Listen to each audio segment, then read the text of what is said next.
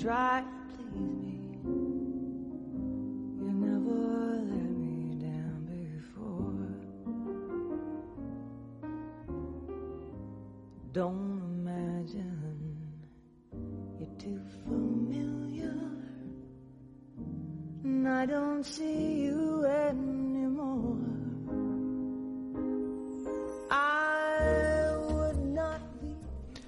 tal? Buenas noches amigos. Aquí estamos nuevamente reunidos para el tren de medianoche. Un programa de radio, música, temas, lo bueno, lo que venimos haciendo ya desde hace casi dos años aquí en Radio Campo Culturae. Como siempre, eh, hemos perdido un poco la cuenta de los programas con el tema del el tiempo que no estuvimos en el aire, pero lo importante es que seguimos estando y que el tren sigue marchando y que el tren sigue saliendo. Como siempre, Coralí aquí al lado mío. ¿Qué tal, Coralí? ¿Cómo estás? Hola, buenas noches a todos y a todas y bienvenidas. Pues yo estoy estupendamente aquí, muy, muy zen. Bueno, ya vemos que Coralí está estupendamente y que además eh, se la nota hoy muy tranquila, está muy relajada, algo que creo que va a redundar mucho en la calidad del programa de esta noche. Pero no nos vamos a detener mucho en el tema. Gracias, eh, Jonathan, por el trabajo que hace desde la pecera, como siempre, y gracias Radio Campo Culturae por cedernos eh, este espacio. Vamos directamente al programa.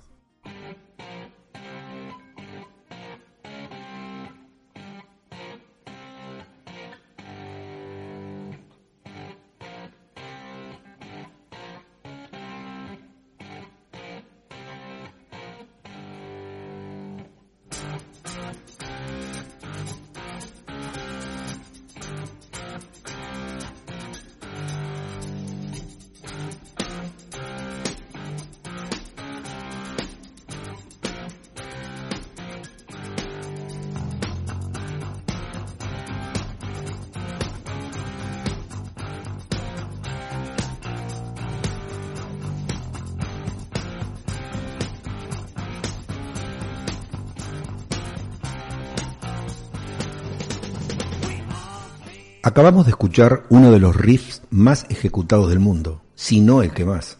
Nadie que haya aprendido a tocar guitarra después de los años 70 en adelante no ha tocado esta base a todo volumen. Smoke on the Water es un sonido universal, reconocible donde quiera que uno vaya y difícilmente exista alguna radio en el planeta que no la programe asiduamente.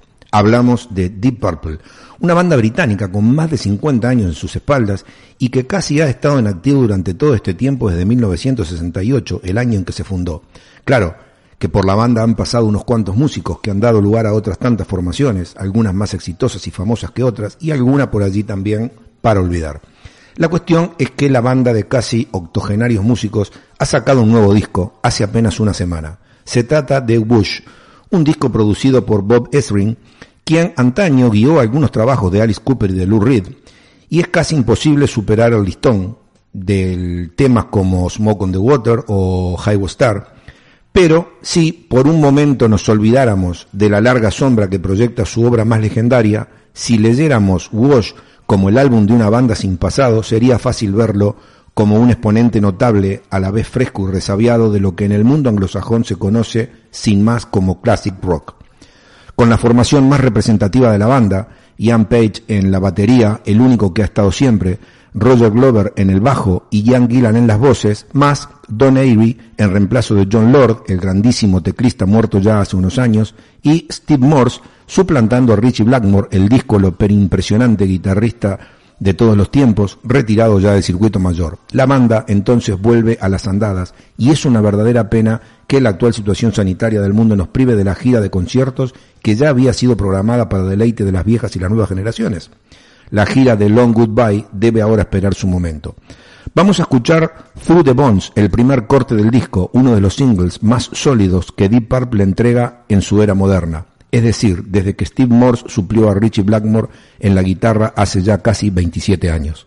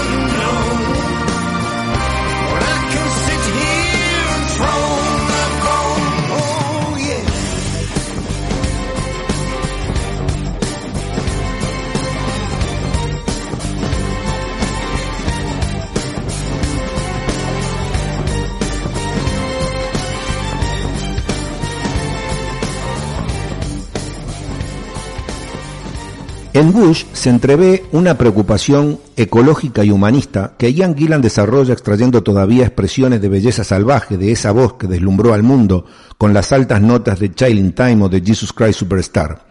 Y aunque la nueva versión de Andy Address, pieza instrumental que Deep Purple grabó en su primer disco de 1968, mire hacia atrás con melancolía, este es un disco de una banda que se aferra al presente, aunque cargue con un titánico pasado.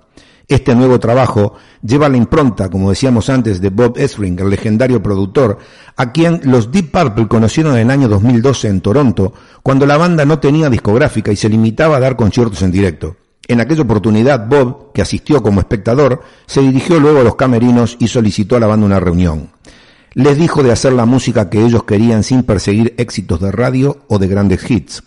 Don Avery, el reemplazante de Lord, recupera para la banda el mítico sonido del órgano Hammond que destacó en Deep Purple desde el inicio y en referencia al nuevo disco asegura, el sonido es increíble, está todo muy unido y funciona muy bien, la mezcla es lo más increíble, las canciones son muy buenas también, pero la producción suena extensa. Con 72 años de edad y 19 en la banda, el teclista, convertido en vocero del grupo, espera con ansias el regreso de Deep Purple a los escenarios, pues considera que tocar en vivo es lo más importante, es lo que hace ser a la música. Su esencia no está en una grabación, en la radio, en la mente o en la página en cuanto está tocando con gente. De eso se trata todo, una gente, ese es el propósito de todo. Une gente, perdón. Nos vamos a ir de este micro con otro tema del nuevo disco, The Power of the Moon.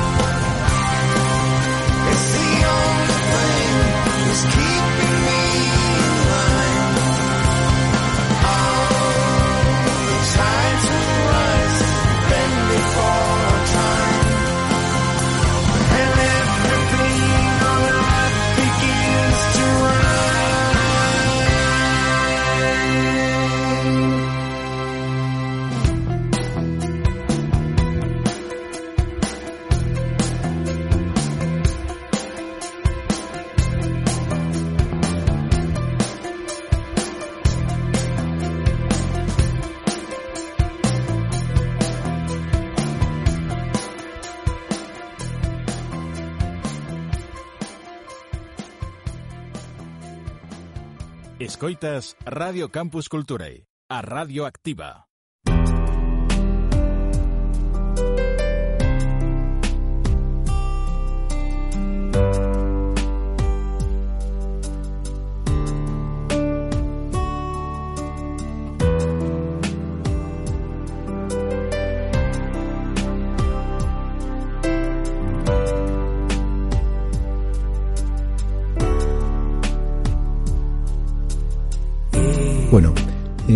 En, esta segunda parte del, del programa, eh, la parte de los temas que tratamos siempre, hoy quiero hablar de los prejuicios y los estereotipos, de cómo influyen en la convivencia. Eh, soy un convencido de que parte de la, mm, yo no me gustaría decir infelicidad, pero me gustaría decir parte de la no felicidad que acompaña a las personas muchas veces está provocada por la gran dependencia con la cual eh, vivimos, tanto de los prejuicios como de los estereotipos. Entonces, eh, hay una, una frase de Albert Einstein, que, bueno, además de físico era un hombre que pensaba, ¿no? Y decía cosas muy, ¿no? Y dice, triste época la nuestra. Es más fácil desintegrar un átomo que un prejuicio, y eso es una verdad como un pino.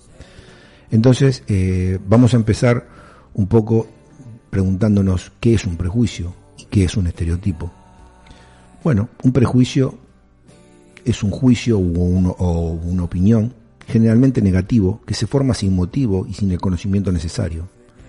Supone tener una actitud negativa y hostil hacia una persona que identificamos como perteneciente a un grupo por el simple hecho de pertenecer a ese grupo. Es el pensamiento y actitud por lo general negativa, que una persona o un individuo tiene ante otra persona o grupo de personas a los que considera ajenos a su grupo de referencia, entendido el grupo como una región, nación, religión, cultura, clase social, orientación sexual, profesión, etc. Un estereotipo, en cambio, es una imagen mental muy simplificada con pocos detalles, acerca de un grupo de gente que comparte ciertas cualidades características. Puede ser tanto positivo como negativo, aunque normalmente es negativo. Suele ser un conjunto de creencias compartidas socialmente sobre las características de una persona que suelen exagerar un determinado rasgo que se cree que tiene un determinado grupo. Los estereotipos son ideas semejantes a los prejuicios. Estereotipar consiste en simplificar, en asociar un conjunto simple de ideas sencillas, generalmente adquirirlas adquiridas de otro. Asumir como propios prejuicios y estereotipos supone dejarte llevar por lo primero que escuchas y considerarlo verdadero sin contrastarlo o buscar más información. ¿Cuáles serían las diferencias entre prejuicio y estereotipo? Bueno, los estereotipos se diferencian de los prejuicios en estos dos aspectos. Se trata de un conjunto de ideas y se suelen atribuir a grupos de personas. El prejuicio es un juicio o valoración sin experiencia directa o real, generalmente negativo. También implica una emoción de carácter negativo sobre un grupo o persona. Es individual, es decir, propio de una persona. Por ejemplo, eh, enjuiciar a cualquier persona sin conocerla. Decir, esta persona no me inspira confianza porque es gitano, por ejemplo, uno de los eh, prejuicios eh, bastante comunes. El estereotipo es una imagen mental más simplificada, es colectivo. No se puede estereotipar a una persona, ya que se trata de una imagen compartida por una colectividad. Es la concreción del prejuicio. Por ejemplo, los gitanos, todos generalizando, son unos ladrones.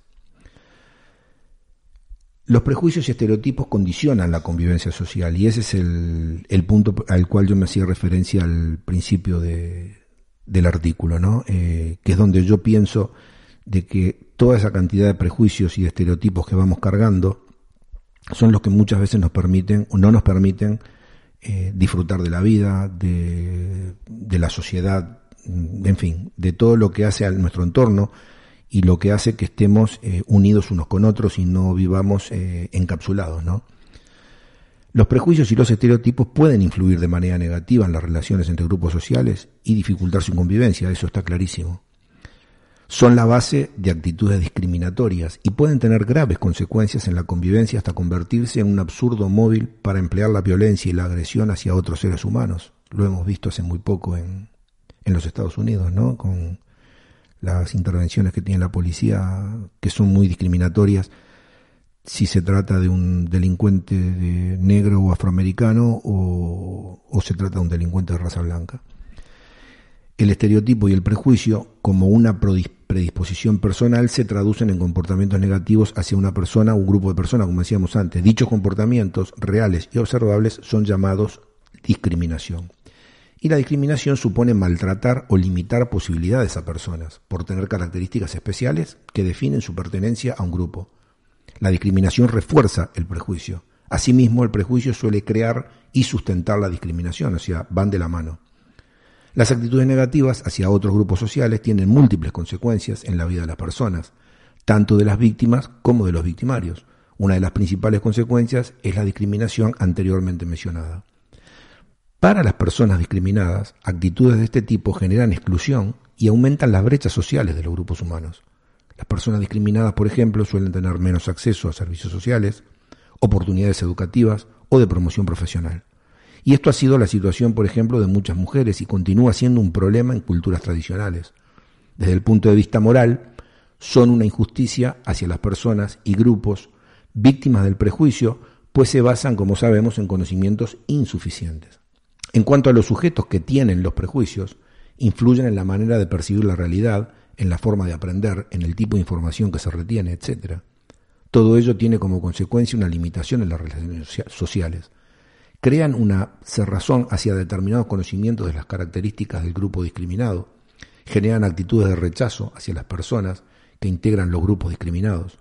Los prejuicios pueden incluso llegar a generar violencia hacia las personas pertenecientes a ese grupo y a su vez encuentros violentos entre los grupos. Esto también lo vemos a diario en las bandas que proliferan en las principales ciudades o en las grandes ciudades del mundo, con mayor del punto prevalencia en algunas partes de Sudamérica ¿no? y en Centroamérica. Las personas con menos prejuicios tienen más facilidad para relacionarse con personas distintas y tener vínculos más sanos con otros, ya que éste permite tener buenas relaciones independientemente de las características de los demás, favoreciendo un disfrute mayor de las diferencias en términos de creencias y valores, incluso en relación a temas difíciles como pueden ser la religión o la política, tan de moda en esta época. Además de la discriminación de otros grupos y personas, los estereotipos y los prejuicios pueden tener otras consecuencias más o menos graves en nuestra vida cotidiana. Por ejemplo, la evitación, es decir, evitar al grupo o la persona, no hablarle, no querer verlo. El abuso verbal o el insulto, es decir, hablar negativamente de un grupo o de personas que identificamos con el grupo. El empleo de la violencia, como decíamos antes. El acoso, anular la personalidad de una persona mediante el insulto y la violencia de grupo. Y ya yendo un poco más lejos, el asesinato o el genocidio, que es la destrucción física de una persona o grupo humano. Algunos ejemplos de estereotipos, por ejemplo, los inmigrantes abusan de las ayudas sociales. ¿Qué se cuenta? Se dice que las personas inmigrantes obtienen más ayudas públicas que las autóctonas y que reciben más atención solo por ser inmigrantes. La realidad es que la nacionalidad no es un factor que determine el acceso a las ayudas sociales. Estas se regulan con criterios basados en las circunstancias individuales de la persona o familia receptora de las mismas. Las personas inmigrantes aportan más al estado de bienestar a nivel estatal de lo que reciben, no solo en términos económicos, sino también sociales, demográficos y culturales. El acceso a servicios sociales, además, es un derecho recogido en las normativas estatales y autonómicas, así como en las europeas. Otro punto sería, por ejemplo, los inmigrantes quitan el trabajo a los autóctonos. Esto lo hemos estado escuchando hasta el hartajo en la última campaña electoral. ¿Qué es lo que se cuenta de esto? No es raro escuchar que las personas inmigrantes son responsables del desempleo. Se cuenta que la falta de empleo entre la población autóctona se debe a que nos quitan el trabajo, esto entrecomillado, un comentario que se ha incrementado en tiempos de crisis cuando la realidad es que las personas inmigrantes no están ocupando los puestos de trabajo que pierde la población autóctona. Y los sectores más afectados por el desempleo suponen pérdidas de empleo para nacionales y extranjeros. Los trabajadores y trabajadoras inmigrantes, además, se están viendo más afectados por la crisis y el paro que la población autóctona. Paradójicamente, una buena parte del emprendimiento empresarial viene impulsado por personas que son inmigrantes. Luego podríamos hablar de otros ejemplos de estereotipos que los estamos escuchando y los vemos eh, a diario. Eh, por ejemplo, los adolescentes de hoy en día no tienen valores, pasan de todo, son unos vagos, eh, los hombres no lloran, las rubias son tontas, los vascos son terroristas, los españoles o españolas son demasiado juerguistas y poco trabajadores, esto se lo debemos a la gente de Holanda, los catalanes o catalanes son unos tacaños, los andaluces son unos vagos, los gays son promiscuos, los gitanos son unos ladrones. En fin, eh, podíamos acabar por el más tradicional de todo, que es el de los políticos son todos unos corruptos, algo que evidentemente, eh, si bien hay corrupción en la política, no es lo que no es las generales de la ley, hay más políticos honestos que, que corruptos. Bueno, simplemente eh, era hacer un pequeño repaso de esta de esta forma de ver las cosas, ¿no? Para recordarnos un poco que tenemos que intentar vivir con la menor cantidad de prejuicios posibles y no adherirnos tanto a los estereotipos. Nos vamos a ir con una hermosa canción y ya volvemos.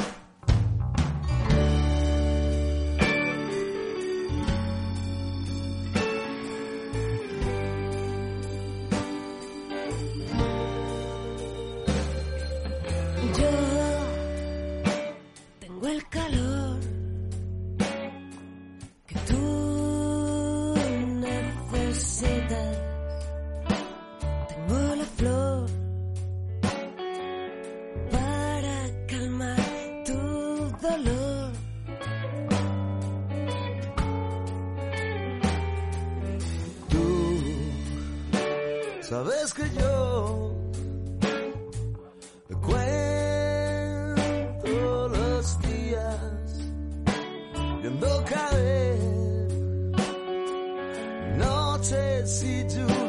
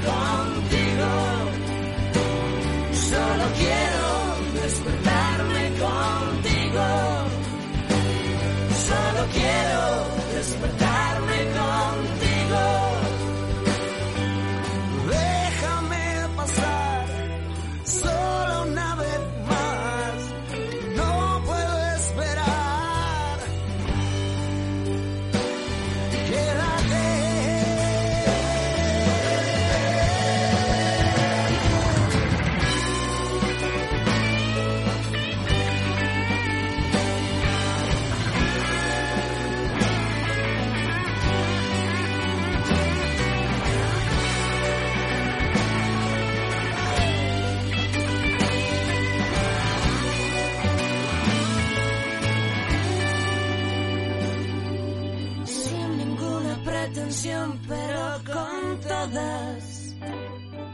Sin ninguna condición, salvo que ahora me digas que esta noche es solo para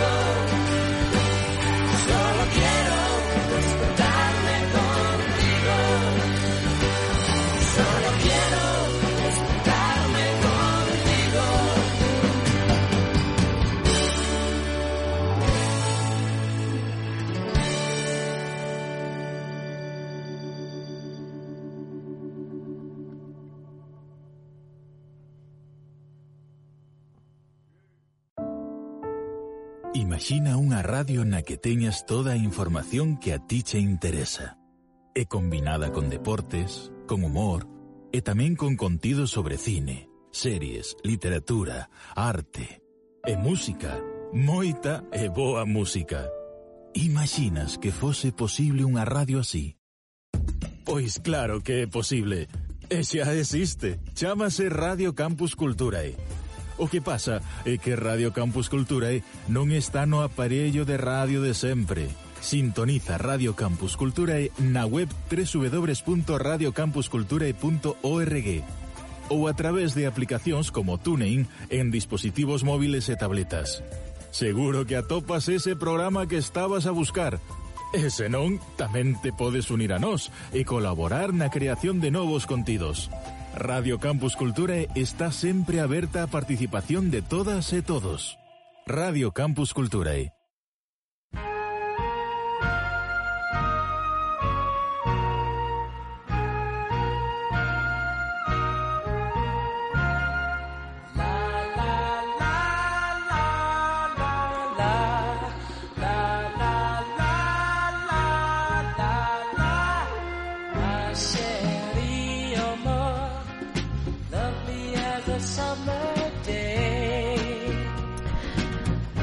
Buenas noches amigos y amigas viajeras. De nuevo estamos aquí en el eh, tren de medianoche en mi sección eh, El vagón de los sentimientos.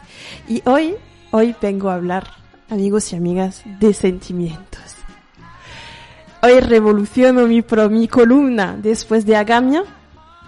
Hoy vengo a hablar de una obra fundamental en el siglo XX escrita por el psicoanalista alemán eh, Eric Fromm, El arte de amar. Mientras está sonando de fondo a nuestro amigo Stevie Wonder con Ma chérie amour. Vamos a escuchar un poco y volvemos.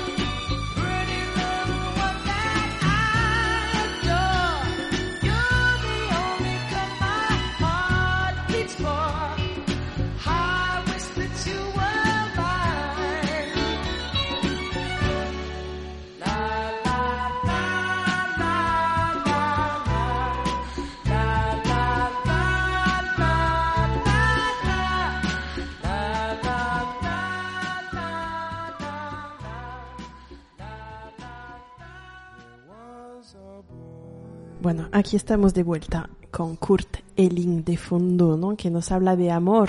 Y yo creo con esta canción, Nature Boy, ¿no? Porque el arte de amar, pues hay muchas maneras de amar y hay muchas personas amables y amadas, ¿no? Y yo creo que en esta canción de Kurt Elling es una de las pocas canciones de jazz que habla, que habla de, de homosexualidad, creo yo. Bueno, voy a leer eh, unas páginas, por lo tanto, de, de esta obra de Eric Fromm, El arte de amar. Y se pregunta así, este pensador alemán, ¿es el amor un arte? En tal caso requiere conocimiento y esfuerzo. ¿O es el amor una sensación placentera cuya experiencia es una cuestión de azar? Algo con lo que uno tropieza si tiene suerte. Este libro se basa en la primera premisa, si bien es indudable que la mayoría de la gente de hoy cree en la segunda. Hablamos de un libro que se publicó en los años 70, pero no creo que haya cambiado mucho. Sigo leyendo. No se trata de que la gente piense que el amor carece de importancia. En realidad todos están sedientos de amor. Ven innumerables películas basadas en historias de amor felices y desgraciadas. Escuchan centenares de canciones triviales que hablan del amor.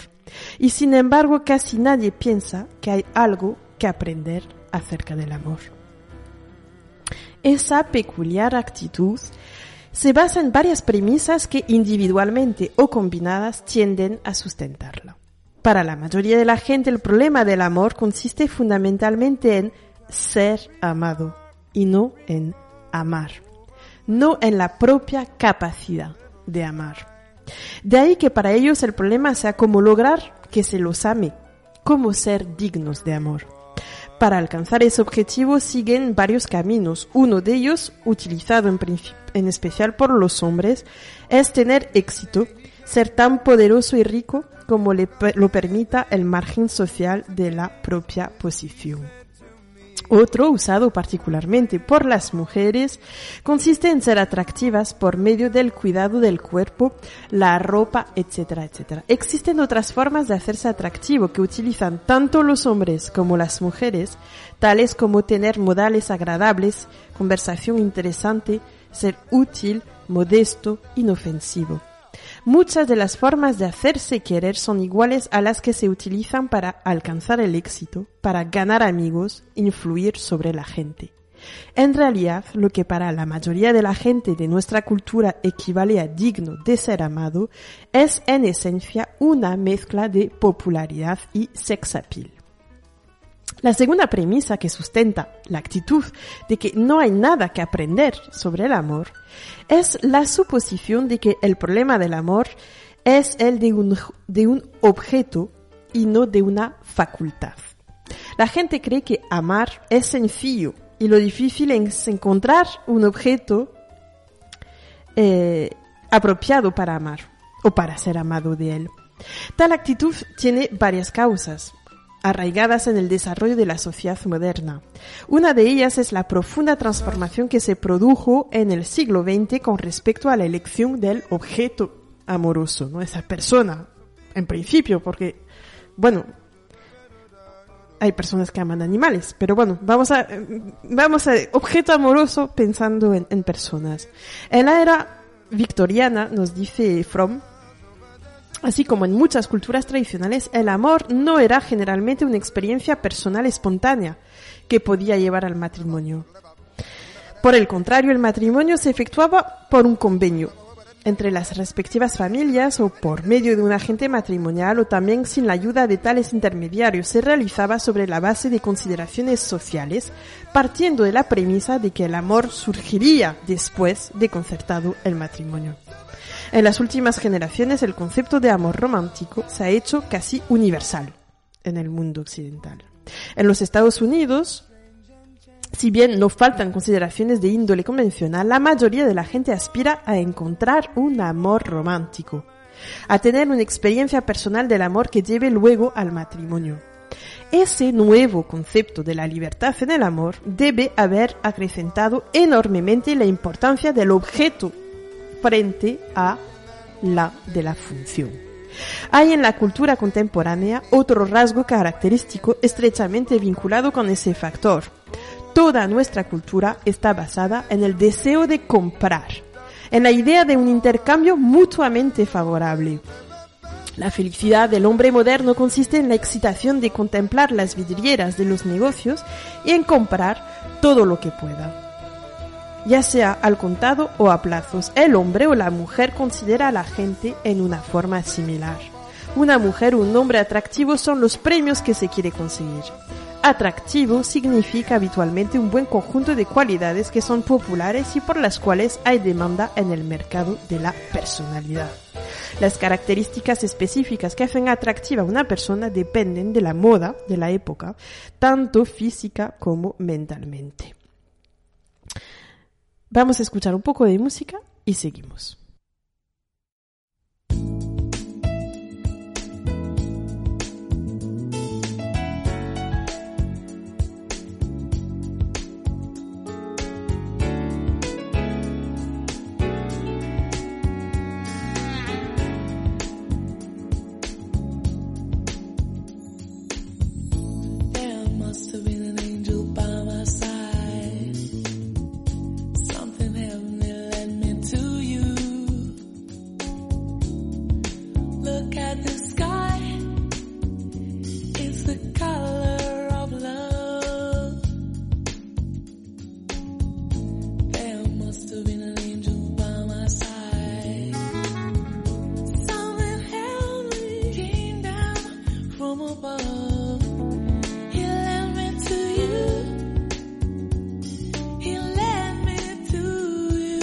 Estamos eh, haciendo un repaso ¿no? del primer capítulo del arte de amar de Eric Fromm, en el que nos, eh, nos introduce, digamos, los distintos errores que considera Fromm, este psicoanal- psicoanalista, en que la sociedad contemporánea nos lleva a considerar eh, el amor no como una facultad, sino como eh, un, digamos, un fenómeno, ¿no? Y cuando habla de fenómeno nos habla precisamente de esto, ¿no? De ese tercer error que nos dice, nos lleva a suponer que no hay nada que aprender sobre el amor, porque radica en la confusión entre la experiencia inicial del enamorarse y la situación permanente de estar enamorado, o mejor dicho, de permanecer enamorado.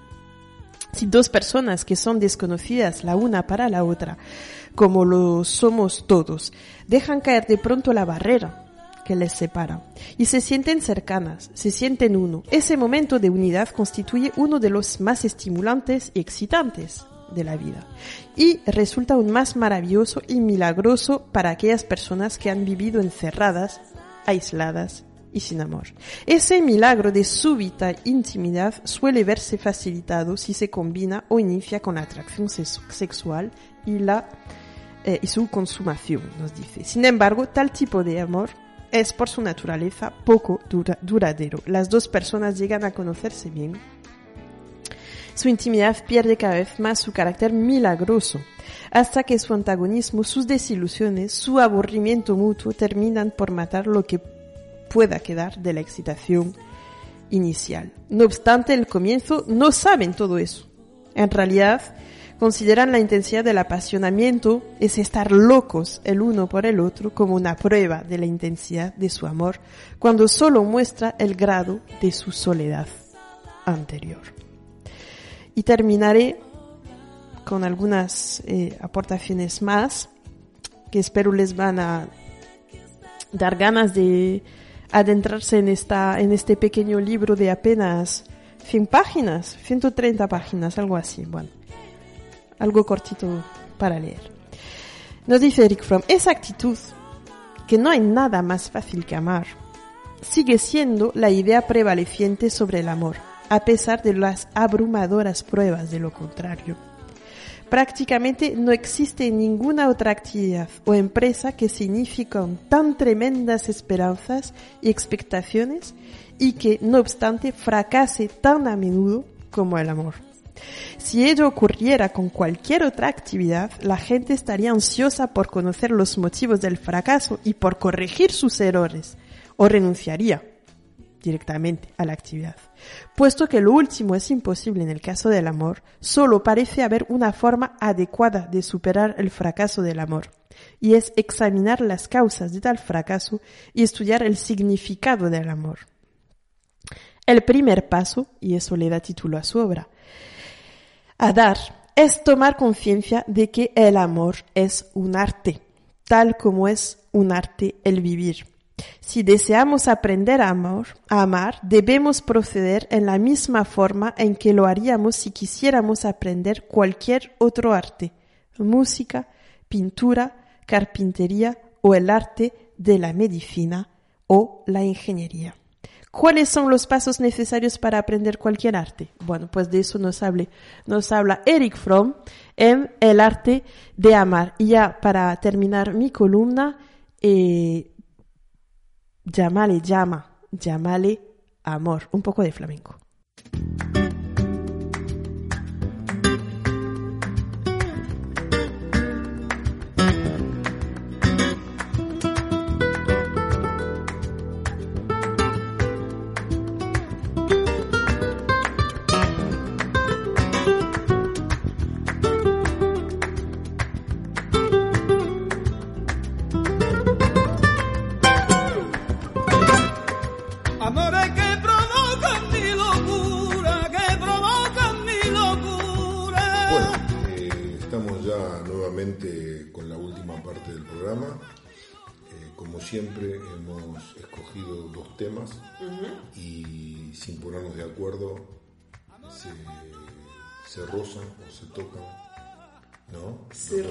Se tocan? Los dos temas, claro. Es decir, eh, tienen algo que ver, ¿no? Una cosa con la otra. Es maravilloso que tú hayas pasado de tu rollo de la gamia a, a el arte de amar. ¿eh? O sea, es un, un giro este, de 180 grados. Eh, para nada. Para nada. ¿Lo vas a negar? Sí, lo voy a negar. Bueno, Porque en realidad, en realidad yo creo que es eh, absolutamente paradójico, eh, pero eh, en las paradojas está la verdad, ¿no? Se dice. bueno. Eh, yo creo que Agamia tiene muchísimo que ver en realidad con el arte de amar.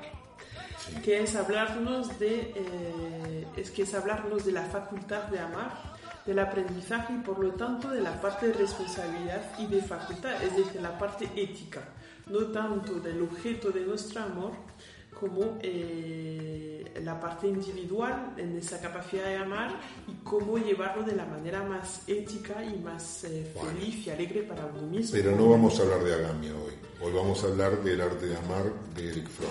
Sí, pero habla de eso, habla de eso. Ya, ya, pero yo no, no- no me quiero perder porque, bueno, yo cuando te escuchaba, hay ahí un par de cosas que realmente me parecen súper interesantes. Yo este libro lo leí, fuera de, de micrófono hace algún tiempo, porque lo descargué de internet. Y, y claro, yo me hizo acordar a algo que yo pensé en su momento, ¿no? Cuando dos personas se conocen, hay, una, hay un periodo de tiempo donde tanto de un lado como del otro es como que se dedican a derribar esa barrera que existe de manera natural entre dos personas que se encuentran. O sea, yo creo que siempre cuando tú te encuentras con una persona, independientemente de la afinidad que puedas tener o de la atracción física o de algo, siempre hay una barrera invisible y eso es una barrera que la ven las dos partes. Entonces hay un primer proceso que yo creo que es la parte del enamoramiento. Es esa, esa adrenalina que se genera por ir rompiendo, destruyendo ese muro, ¿no? De- que hay allí invisible hasta que las dos partes se encuentran, claro. Luego viene lo que él dice, cómo mantener eso vivo para que no se vaya deteriorando con el tiempo, ¿no?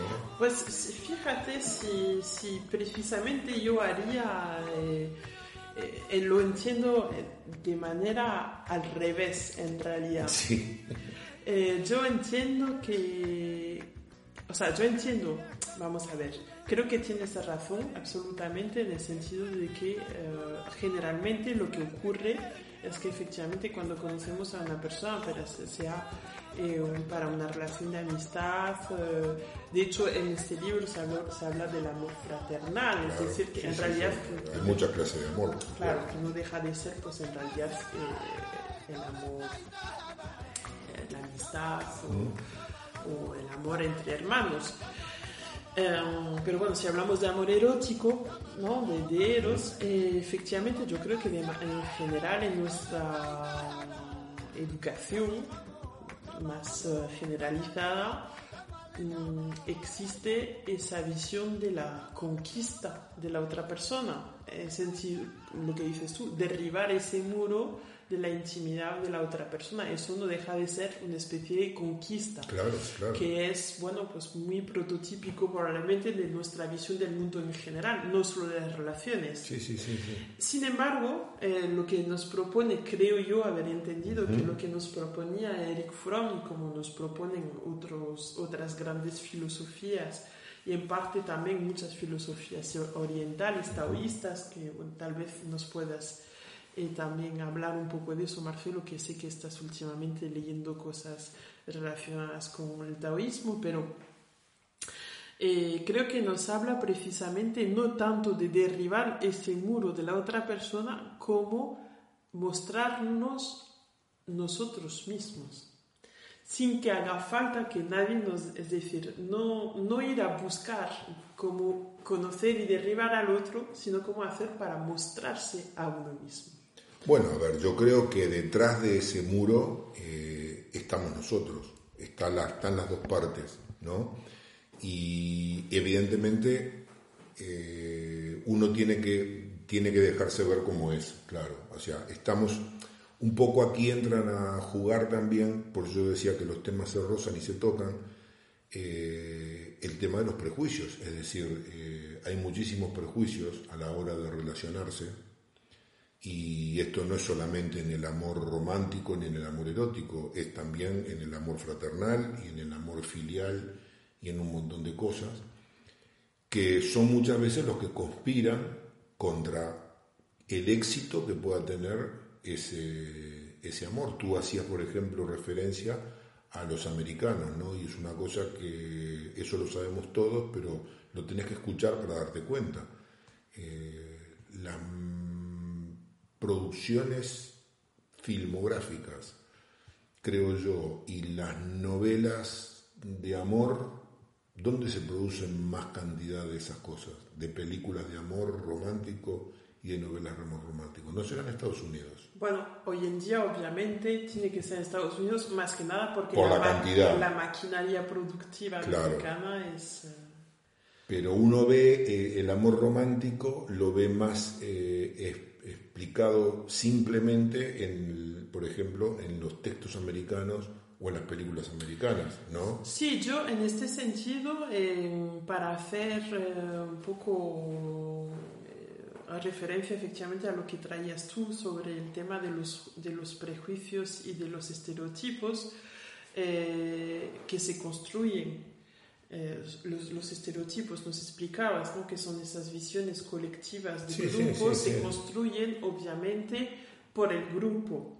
Ah, se construyen por se construyen a través del discurso que tenemos sobre pues eh, las personas cómo identificamos cómo clasificamos a personas y les Sí, sí. y les eh, les eh, calificamos no les adjudicamos ciertos calificativos obviamente eh, si haciendo un poco ese juego no sé para mí Mm. mismo lo que hablas de lo que hablas tú con la filmografía con bueno el mercado Sí, del la- cine Y la literatura. y la literatura. Y bueno, para hablar, yo creo más del cine y la literatura, porque creo que en realidad la literatura hoy en día, si bien es cierto que hay mucha, mucha gente lee, creo que hay probablemente más gente que ve cine a gente que, Sí, que sí, lee novelas. Por lo tanto, eh, nos debería por lo menos de interrogar eh, ese monopolio Mm. discursivo que tiene el cine americano sobre Sí, sí. una cuestión como el amor, pero sobre muchísimas otras cosas, porque eso influye obviamente sobre nuestra concepción del mundo y nuestra concepción de, de- de las personas Sí, y cómo relacionarnos los unos con los otros. Desde luego, eh, eh, desde luego, si tuviésemos acceso a una mayor diversidad de discursos y de perspectivas sobre la realidad, probablemente tendríamos menos prejuicios. Claro, a ver, yo el tema de los prejuicios para mí eh, es algo que además yo lo he sufrido en carne propia, ¿no? A lo mejor a ti alguna vez te pasó. A ver, yo, por ejemplo, recuerdo eh, cuando era un chaval que yo tenía una novia del barrio que a mí me gustaba muchísimo, yo estaba súper enamorado de ella, por ejemplo, y su hermano, que es mayor, eh, nos hizo la guerra y consiguió que, que- que- rompiéramos aquella incipiente relación que estaba llena de entusiasmo y llena de buenos deseos, por una sencilla razón, que yo era pobre. Es decir, ellos eran una familia no aristocrática, pero una familia con una posición económica muy importante, y yo era el hijo de un obrero. Entonces, evidentemente yo no calificaba como candidato para estar con esa chica. Esa fue mi, esa- eso recuerdo que fue eh, en mi primera situación donde yo me sentí discriminado. Eso evidentemente a mí no me pasó ninguna factura en ese momento, porque bueno, era otra época. A lo mejor hoy en día no sé cómo se vería eso. Y después, bueno, después he sentido de pronto... ¿Me permites Sí. que te interrumpa? Porque yo creo que en una situación como esta, por ejemplo, eh, lo, lo que nos viene a decir es que la persona que siente discriminación, eh, probablemente siente discriminación porque la identifican con algo con la que esta persona no se identifica ella misma. Es decir, y ahí nace un poco el drama y la tristeza de sufrir esa discriminación, que a mí me pone una etiqueta que, con la que yo no me siento para nada identificado, injustamente identificado y discriminado por algo que en realidad no soy yo. Claro, claro, no, no, yo lo entiendo perfectamente, pero, pero además es algo que, que vos en ese momento, ni siquiera desde eh, tu punto de vista de, de chaval, ni siquiera sos capaz de, procesar ese tipo de, situación, ¿no? Eso, eh, eh, por ejemplo, otra cosa que, no me pasó a mí, pero yo lo vi en un amigo, también se había puesto, él había conocido una chica y estaba súper enamorado, y la chica era judía. Entonces, eh, tampoco lo querían a él porque no era judío, y la chica tenía que que no nos dejemos atrapar por los, los prejuicios y los aunque eh, obviamente pues eh, no, no vamos a poder escapar totalmente de ellos, Totalmente. pero- Todos tenemos algún, ¿no? algún muerto en el armario allí. pero bueno intentemos en la medida de lo posible tener sentido crítico bueno pues yo creo que hemos tenido una- un programa bonito Yo creo que sí, Nos tenemos que que, sí. despedir Nos tenemos que despedir ya. Sí, ya- ya ha se nos ha llegado el tiempo. tiempo. Qué barbaridad. Bueno, eh, no sé, a lo mejor tendríamos que ampliarlo una hora y media, ¿no? El viaje, extender un poco el recorrido. bueno yo creo que una hora también en la medida Sí, está bien, sí, no, no nos van a aguantar más, No. eso está claro. Bueno, no sé, ¿quieres hacer tú la despedida hoy? Eh, bueno, pues muchísimas gracias a Marcelo, muchísimas gracias de A nuevo a Radio Campus Cultura y a todo el equipo, muchísimas gracias a nuestros oyentes en todas partes del mundo que nos escuchan, que nos comentan también en las redes sociales, nos- estamos muy agradecidos. Eh, Estamos aquí en la radio pues eh, también para transmitir ese mensaje y esa mano de paz eh, un poco el buen rollo. y buen rollo. Y quiéranse, hay que quererse más, decía un, un conductor televisivo en Argentina hace muchos años. Trabajemos nuestra facultad para amar. Exactamente. Desarrollemos el arte de amar. Buenas noches. To carry love, to carry children of our